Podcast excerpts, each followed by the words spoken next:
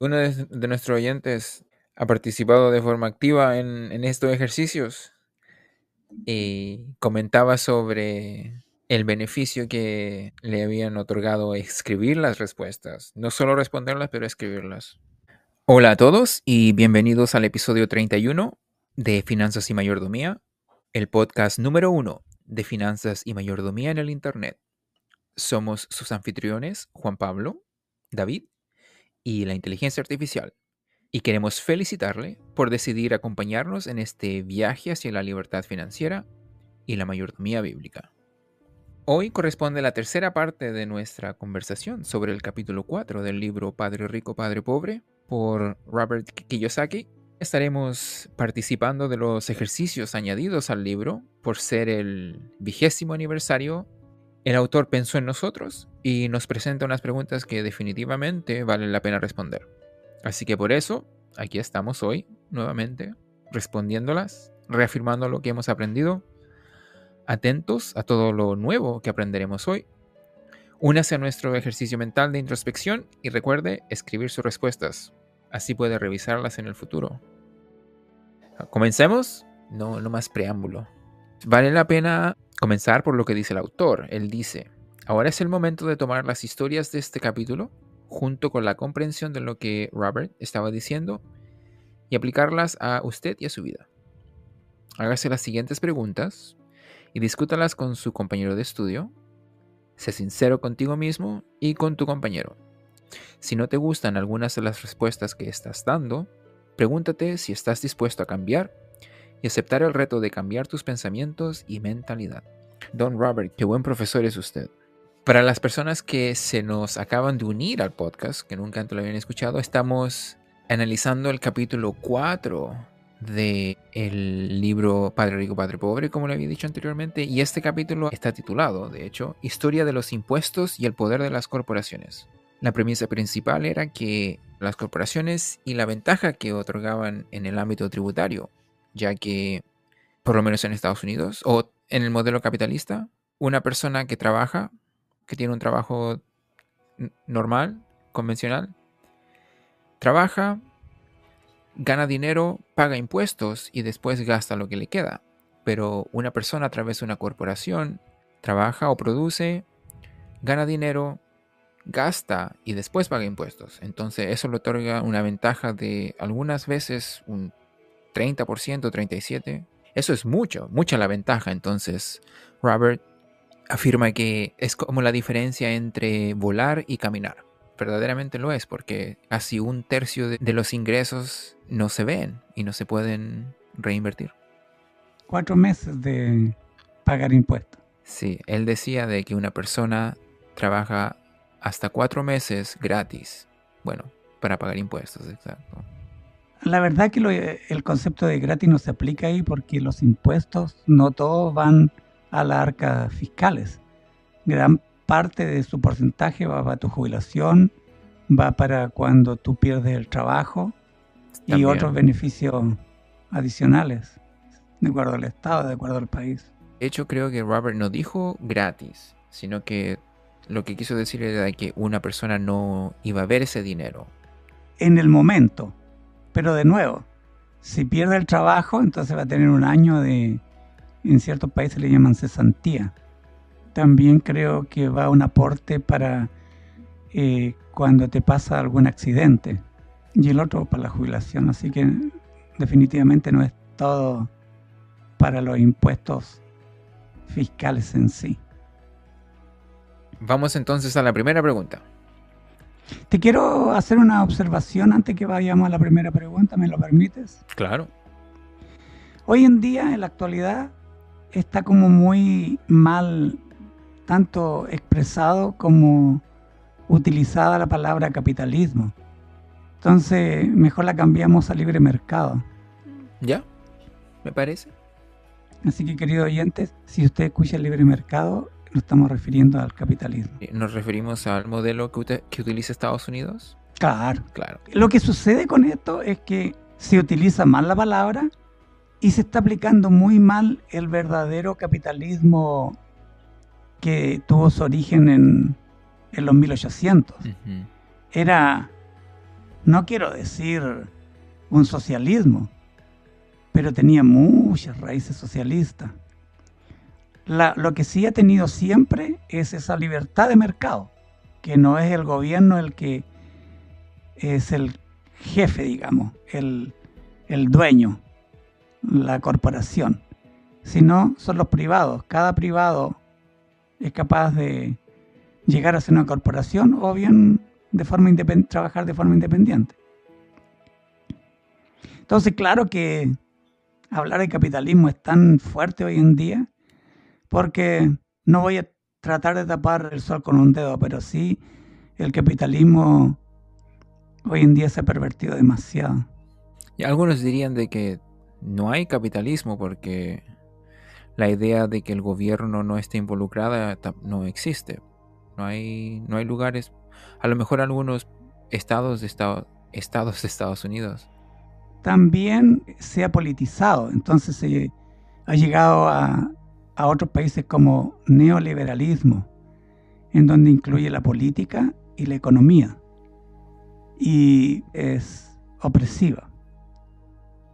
Mm. Entonces por eso es que no me gusta utilizar mucho el concepto de capitalismo porque mucha gente no... La palabra, la palabra. Porque la gente no entiende su, historia, su evolución, y lo único que ve es, es el neoliberalismo. Claro, lo, trágico del, sí, el abuso, del sistema. La codicia, la ambición, que la contiene hoy en día vamos, la primera pregunta dice, ¿estás de acuerdo con la afirmación que hace Papá Rico de Robin Hood de que era un ladrón? ¿Por qué sí o por qué no? Bueno, tengo dos respuestas. Una antes de conocer los principios que regulan el dinero y otra después que he aprendido sobre las leyes, principios, cura, mayordomía bíblica en área de la finanza. Antiguamente, en mi ignorancia, podría haber estado de acuerdo con Robin Hood, porque es básicamente un socialismo puro. Sí, voy a decir puro porque era agresivo, atacaba, robaba, le, quitaba al rico para darle al pobre. La película grafica a los malos reyes o ricos de ese entonces. Pero después que aprendí las leyes, Claro que estoy de acuerdo con Robert Kiyosaki, porque no corresponde que un hombre es el que haga justicia en cuanto a lo que él puede observar como una injusticia que hace el, rico al pobre de, explotarlo. Es la justicia, uno de los organismos de, de los tres poderes del gobierno, el que tiene que aplicar la ley y no el hombre. Entonces, la ignorancia, claro que estaba de acuerdo con Robert Hood, pero ahora ya en el conocimiento, y no te voy a decir pleno acerca de estos principios, no estoy de acuerdo con él. Es un socialismo, el otro extremo de lo que hablamos del capitalismo, o como dijimos, el libre mercado. Sí. ¿Qué piensa acerca del cambio de su forma de pensar? ¿Cómo le agrada, le desagrada o alguna vez pensó que iba a pensar de esa forma o no sé, cómo... Entiendo tu pregunta. Sí, entiendo tu pregunta. Mira, la otra vez, creo que en dos episodios atrás, tratamos de definir el trabajo y el dinero. Y concluimos de que el dinero representa casi toda tu existencia, todo tu ser, porque es todo tu esfuerzo, toda tu energía, todo lo que eres tú puesto en un trabajo que tiene como consecuencia una remuneración y obtener dinero, ganar dinero.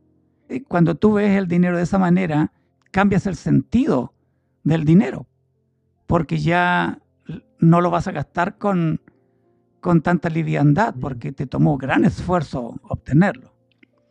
Entonces, este es más o menos para que me puedan entender la respuesta.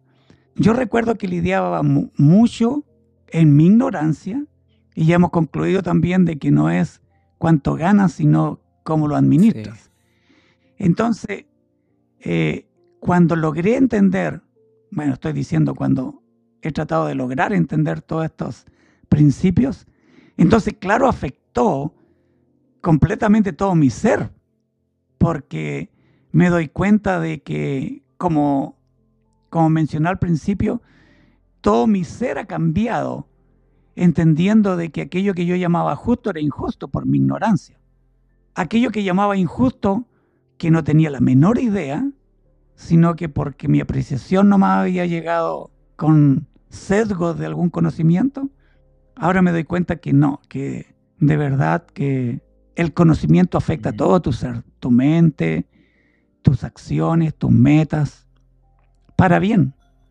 Claro, es difícil saber cuál viene primero. No, de, de, hecho, definitivamente es el conocimiento que viene primero y después viene el cambio. Pero hay, hay un cambio que es requerido antes de llegar al conocimiento, porque si uno no cambia su forma de pensar en el sentido de que reconozco que a lo mejor puedo estar equivocado, incluso si no lo estoy, pero a lo mejor puedo, entonces cuando me llega ese conocimiento que si me demuestra que yo estaba equivocado, entonces puedo aceptarlo y, experimentar esa epifanía que comentábamos en los primeros episodios. Yo lo veo como que la epifanía me abrió el campo para poder entender los conceptos de las leyes que gobiernan el dinero. Y en ese conocimiento que, si podríamos tipificarlo, cinco meses de lo que llevamos el podcast, nada más obviamente que ha venido de mucho tiempo atrás, pero hablemos de cinco meses, de los 31 episodios que llevamos. De a poco han ido cambiando mi manera de pensar, de ver el dinero, de ver el trabajo, de ver los impuestos, de ver las corporaciones y todo el conocimiento que hay en eso. Entonces, eso es lo que ha ido cambiando poco a poco. La epifanía ha sido como la puerta para entrar a todo esto que ignoraba pero el cambio en sí han sido paulatino, concepto tras concepto. Y obviamente va a seguir cambiando todo mi ser, porque cada vez voy aprendiendo mucho más. Y para todos aquellos que nos están escuchando por primera vez, les voy a poner inmediatamente el ejemplo de lo que yo sentía antes de. Usted está pensando lo mismo que yo cuando yo ignoraba todo este conocimiento. Oh, este señor ya cambió, lo cambiaron, ahora se volvió con una mentalidad rica, apoya el capitalismo y así mismo pensaba yo, en mi ignorancia. Si usted escucha todos los podcasts, yo nunca voy a apoyar el capitalismo extremo. Bueno, lo dije desde un principio aquí. Nunca voy a tener una mentalidad de rico sin responsabilidad, sin la responsabilidad que conlleva. ¿Se da cuenta el ejemplo que es práctico?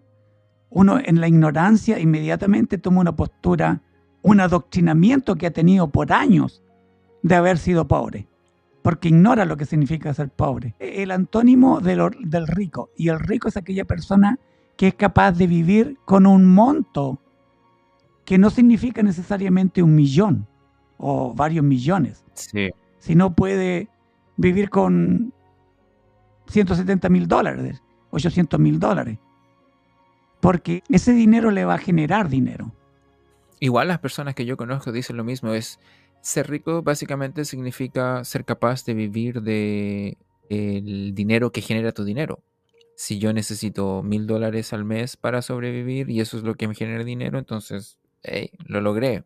Si necesito 20 mil, 30 mil, lo que sea, pero esa, es la condición de que son mi columna de activos la que genera mis ingresos. Yo te voy a decir que técnicamente es eso, ¿ah? pero también es rica la persona que está en el proceso, en ese camino hacia la libertad financiera y la mayordomía bíblica. Me, gusta esa, esa, esa postura, es más, como más, abraza más personas.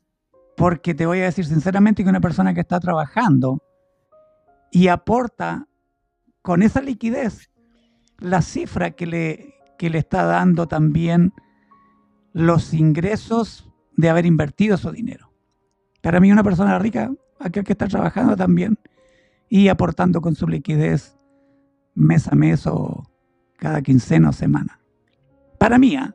pero técnicamente todos los libros dicen que no, rico es una persona que vive de lo que su dinero le genera. Pero no podemos ser tan eh, dogmáticos en todo esto. Me gusta eso. Me gusta el... Personalmente me agrada mucho el ser más... ¿Inclusivo? Oh, sí, inclusivo, pero es, en mi mente va al, a la meta, que sería la libertad financiera. Entonces, en vez de llamarle a, ese, a esa meta ser rico, le decimos libertad financiera, porque es más poético, más inclusivo, más... Es como más fresco, no tiene, no tiene el peso de, de la palabra rico o capitalismo, como decía usted al comienzo. Ok, entonces yo iba a decir de que inmediatamente después de leer esta pregunta, mi mente va al, primer libro que leímos. Para los que nos, se nos acaban de unir, era el libro El hombre más rico de Babilonia. Y ese libro comentaba sobre, bueno, al principio, en el segundo capítulo, perdón, en el tercer capítulo, el rey de Babilonia había llegado de una campaña que había durado unos años, varios años. Entonces cuando él volvió, se dio cuenta de que el dinero que había sido repartido, solamente unas cuantas personas lo tenían. Estas personas básicamente habían amasado todo el dinero. Entonces, como al rey no le agrada eso, se reúne con su consejero más confiable para conversar sobre el problema. Y en una de, de las preguntas el rey comienza directo al grano, el rey. ¿Qué pasó con el dinero? Entonces el consejero le dice, lo que ocurre es que solo unas cuantas personas de Babilonia han sabido tomar ventaja de las oportunidades que se han presentado. Entonces, como consecuencia, solo esas personas han sido las que reciben el dinero. De todas las demás, básicamente. Y otro, detalle, dice el consejero, el problema es que, la voy a citar mejor, el King Sargón había regresado a Babilonia después de derrotar a sus enemigos los elamitas. Entonces, el consejero le, le comenta al rey todo eso y el rey le pregunta, ¿por qué es que solo unos hombres adquieren todo el dinero? Entonces el consejero le dice, porque ellos saben cómo. Y esta es la parte clave. Dice, y uno no puede condenar a un hombre por ser exitoso porque sabe cómo. Tampoco puede un hombre con justicia tomar lo que ese hombre ha ganado y dárselo a hombres con menos habilidad. Lamentablemente es cierto. Bueno, no lamentablemente. Es interesante que yo pienso lamentablemente porque aún tengo rasgos de mi antigua forma de pensar, donde yo hubiera como usted, estado de acuerdo con Robin Hood. Pero no, no puedo. Ahora no puedo porque lo que dijo el consejero, lo que le dijo el consejero al, al rey Sargón es 100% correcto. Mientras más yo aprendo sobre el, el dinero, más me doy cuenta que es un juego que uno puede aprender y volverse bueno. Yo pienso en mí 20 años en el futuro y todo lo que me he esforzado en estos momentos. Y si alguien viniera en 20 años y tratara de quitarme lo que yo he obtenido, no me sentiría muy bien. Porque yo verdaderamente puse esfuerzo y obviamente no voy a ser tenaz. Y voy a, creer que es siempre cierto de que es siempre posible para todas las personas que siguen nuestra, estas reglas que les va a resultar, porque no, lamentablemente no, no es... Nada es cierto en esta vida. Pero sí es, sí, definitivamente que lo hace más posible. Seguir las reglas hace que se vuelva más posible poder ser victorioso en este, en este juego del dinero. Hay algo que dijiste que me gustaría utilizar para dar a conocer mayormente lo que pienso, lo que siento. Tú dijiste que el conocimiento te puede llevar a tener un mejor juego en esto, ya que también en episodios anteriores habíamos dicho de que este camino hacia la libertad financiera hay que tomarlo como un juego. Sí. Y tú dijiste que podía jugarlo bien. En mi mente, y de acuerdo a los principios bíblicos en cuanto a la mayordomía que yo obtengo a la par de lo que me provee el área secular, yo estoy muy consciente de que si yo, valga la redundancia, no estoy consciente de que este conocimiento me puede llevar no al lado positivo, no al lado bueno, me va a llevar de por sí a la avaricia, a la codicia, a la ambición y a todo lo que ya hemos analizado en otros episodios. Entonces yo quiero estar libre de ese efecto del mal conocimiento, porque el buen conocimiento me va a llevar en primer lugar a advertirme de ello y a librarme de ello.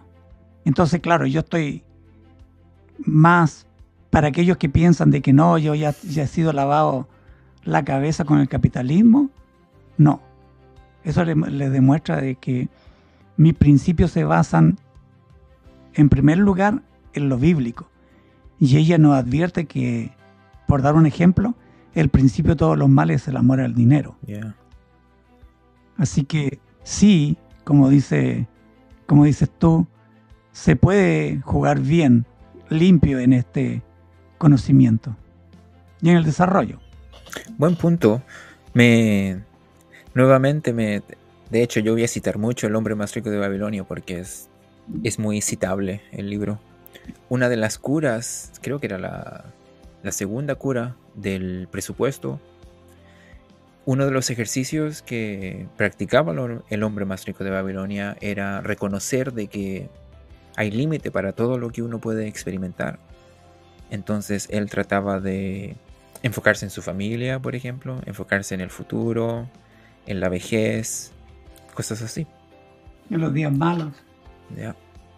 Bueno, usted lo dijo, era un, un juego limpio. No era un juego sucio o chocante, ruidoso. Lo otro que hay que agregar aquí también, lo hemos conversado, es que aquellas personas que se han ido para el lado oscuro o han sido extraditados o estuvieron en la cárcel, quizás están en la cárcel en algunos casos, o otros se han suicidado. Así que hay que saber jugar este juego para no vivir esas consecuencias. Robert Kiyosaki es muy directo con respecto a eso. dice, yo recomiendo seguir las reglas. Nosotros igual. Correcto.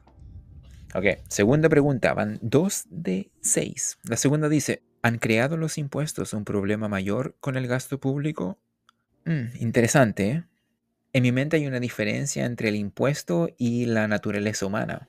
Entonces es muy difícil para mí poder divorciar la naturaleza humana de cualquier actividad humana. Y el impuesto es muy, muy, muy, muy humano. De hecho, todos los humanos están involucrados en ese sistema. No, los, los niños no, pero todas las personas en el mundo involucradas en el mundo laboral o en el mundo del dinero, de hecho. Porque un niño a lo mejor compra un juguete y paga impuestos. Pero el punto es que si tengo en mente, a lo mejor esto hace más fácil la respuesta. Si tengo en mente lo que decía Robert, de que antiguamente los impuestos solo eran recaudados de forma esporádica o cuando eran verdaderamente necesarios, por ejemplo, en, situaciones de guerra, hambruna o algún proyecto tenía que ser construido y finalizado. Si es verdad que el sistema antes era así y ahora pareciera de que se crean razones por las que hay que recaudar impuestos, entonces, a lo mejor los impuestos no son el problema, pero la forma en que son recaudados, porque en mi mente los impuestos no son malos. Yo estoy feliz de dar dinero a una persona que sabe construir calles para que yo no tenga que reparar mis suspensiones cada trimestre.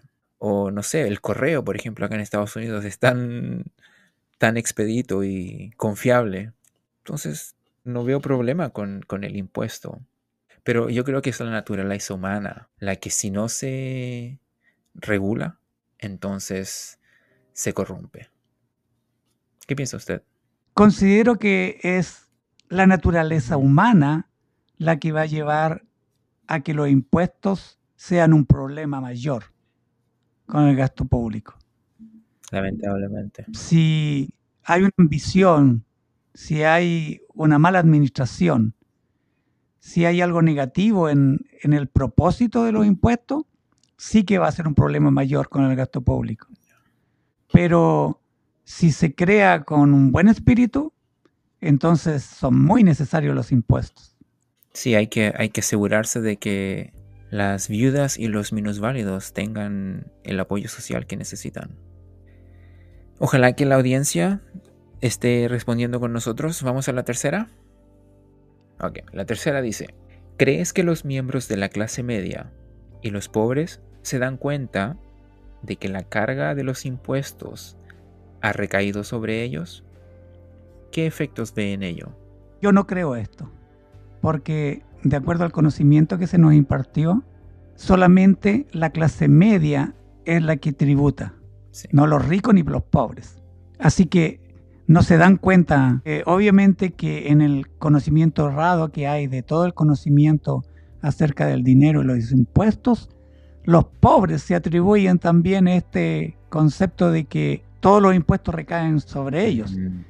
Pero hemos dado cuenta de que últimamente es la clase media la que soporta los grandes impuestos del 30%, al menos acá en Estados Unidos, ¿eh? no sé si podemos generalizar.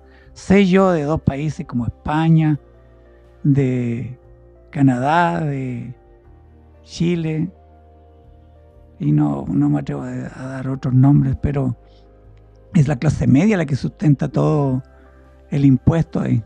Sí, en Estados Unidos la clase baja se les devuelve lo que tributan y las corporaciones y clase alta, como aprendimos, tributan en lo que les queda después de lo que gastan, que muchas veces termina siendo nada. Entonces no tributan nada porque no tienen nada que tributar quiero agregar también que no es que las corporaciones no paguen impuestos, sino que estamos hablando de como el porcentaje. Me imagino que eso es lo que quiere dar a entender el autor en la pregunta, si pagan el mismo porcentaje, porque hemos aprendido que las corporaciones no pagan el 30%, pero el porcentaje ínfimo, dijimos hasta un 0,5% me atreví a decir yo, era mucho más que todos los impuestos que pagaban sus trabajadores que tenía a cargo. Sí, buen, buen punto. Estoy trabajando en no hablar de extremos cuando hablo sobre las corporaciones. Aún tengo ese bicho del pasado. Es bueno que lo menciones de que estás consciente de ello, porque hay cierta información que toma mucho tiempo reeducarla. Y cuando uno está consciente que está ese, ese mal conocimiento ayuda mucho más a, erradicarlo. A mí me pasó con ciertas doctrinas bíblicas. A mí me costó años llegar a creer que Dios había hecho el cielo y la tierra y todo lo que toda la creación. Porque no voy a decir 24 años porque no creo que de 5 años me haya puesto a ver cosas de que enseñaban en la televisión de, de la evolución. Pero sí unos 15 años, hasta 20 años podría decir, que yo semanalmente adquiría información con respecto a la evolución.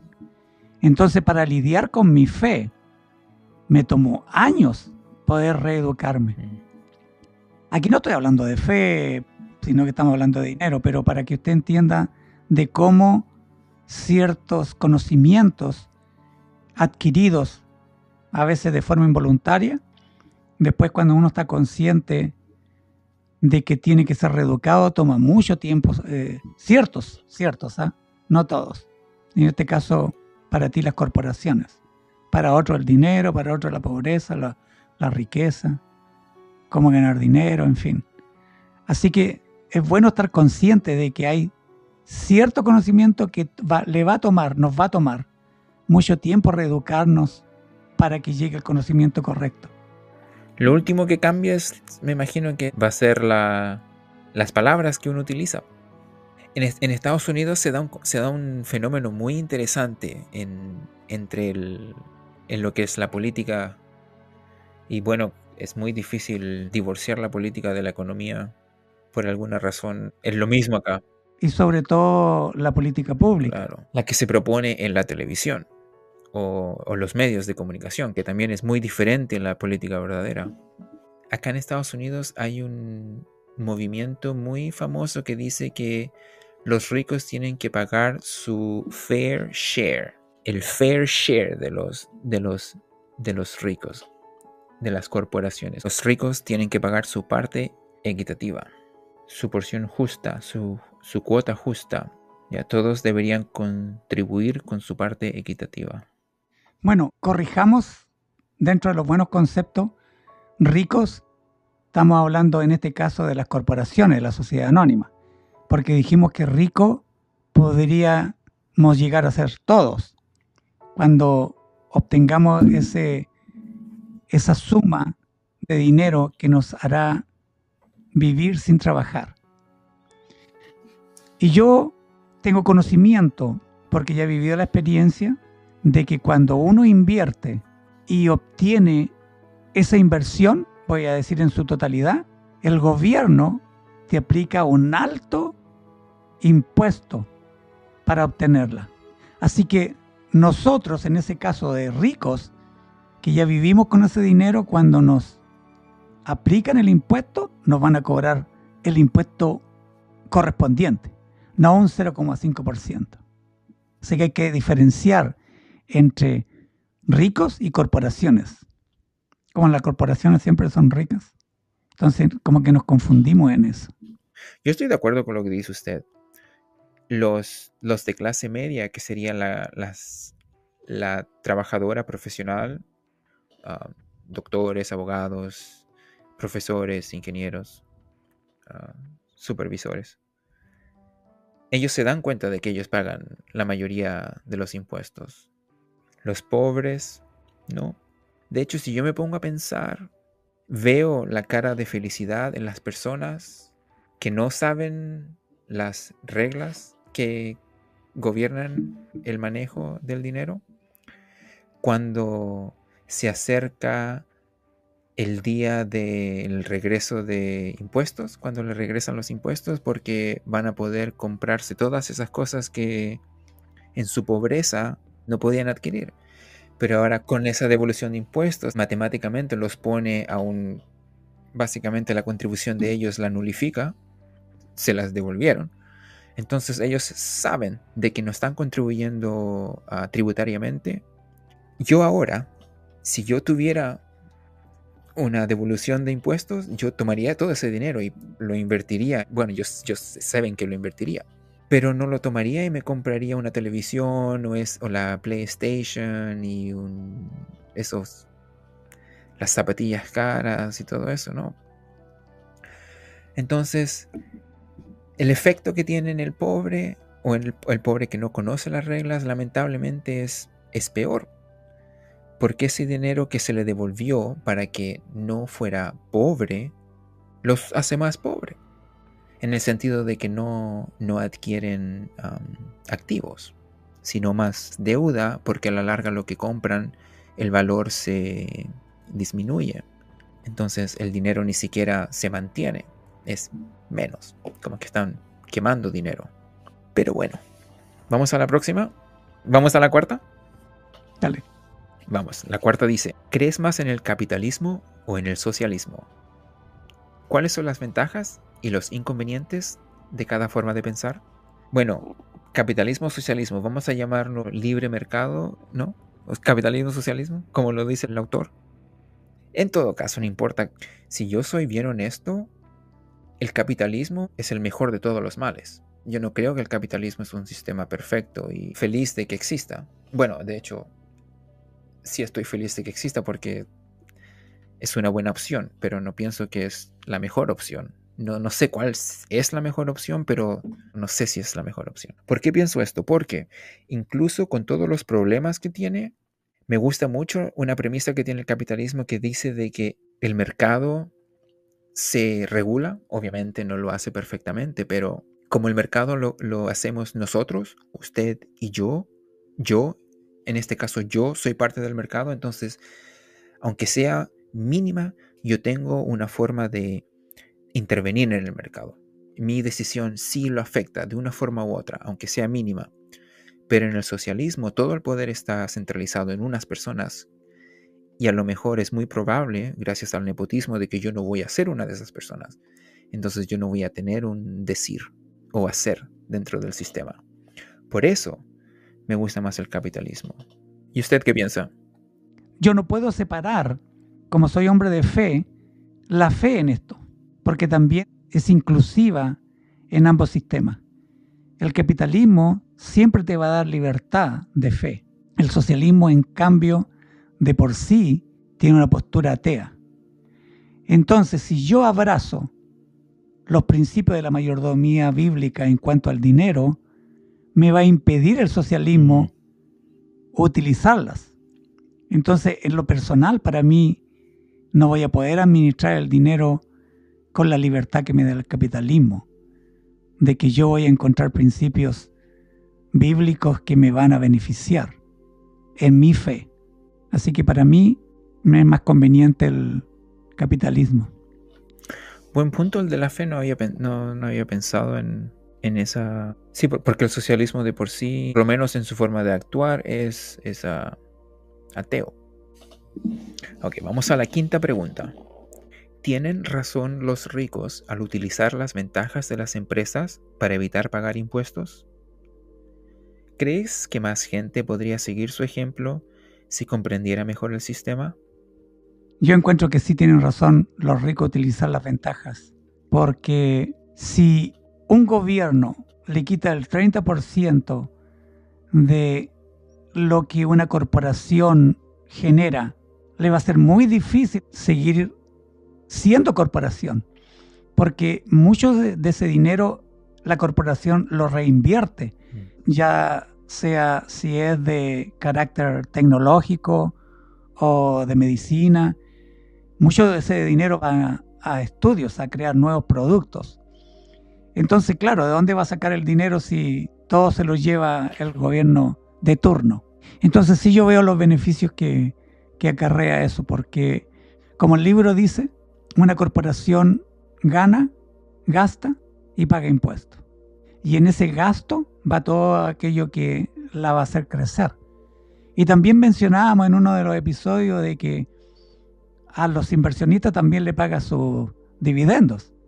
Y ahí es donde está todo este juego de, de lo que nosotros estamos enseñando, de que nuestro dinero ganado y ahorrado tiene que ser invertido.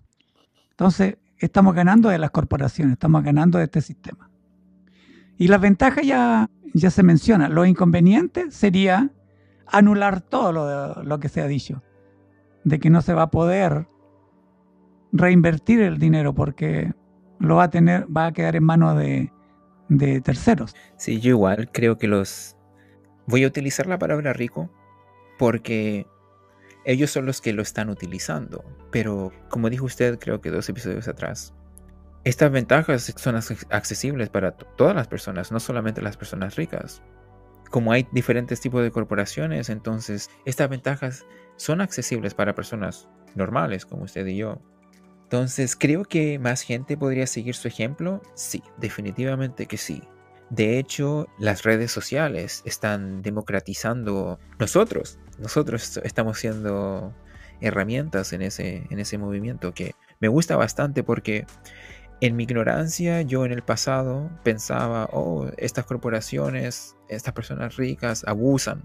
Pero no, es el sistema, son las reglas. Cuando siguen estas reglas, están literalmente siguiendo las reglas.